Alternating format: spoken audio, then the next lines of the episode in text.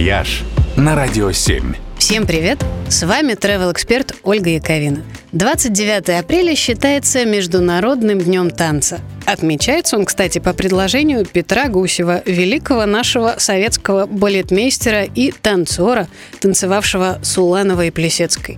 Этот специальный день объединяет все направления танца, чтобы отдать дань уважения и восхищения этой прекрасной форме искусства – которая для многих стран служит даже отдельной достопримечательностью, столь важной, что для знакомства с ней устраивают специальные туры. Например, Аргентина. Туры здесь устраивают про танго – их участников проводят по всем точкам Буэнос-Айреса, которые связаны с историей танго.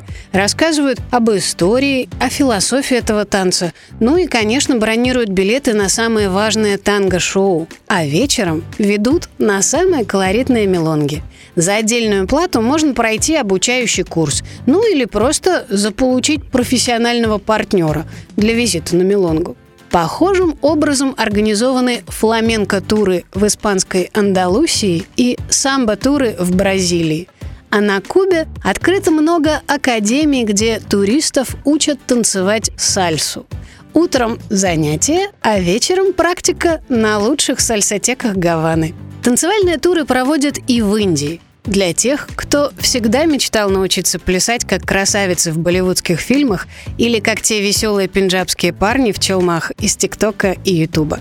Участники такого тура между экскурсиями по дворцам Махараджи, фортам и храмам проходят мастер-классы по танцам, учатся надевать сари, наматывать челму, ну а заканчивается тур отчетным совместным выступлением в нарядах и, конечно же, с видеосъемкой – Такому видеоотчету о путешествии кассовые сборы и колоссальный успех в прокате обеспечены. «Вояж» только на «Радио 7».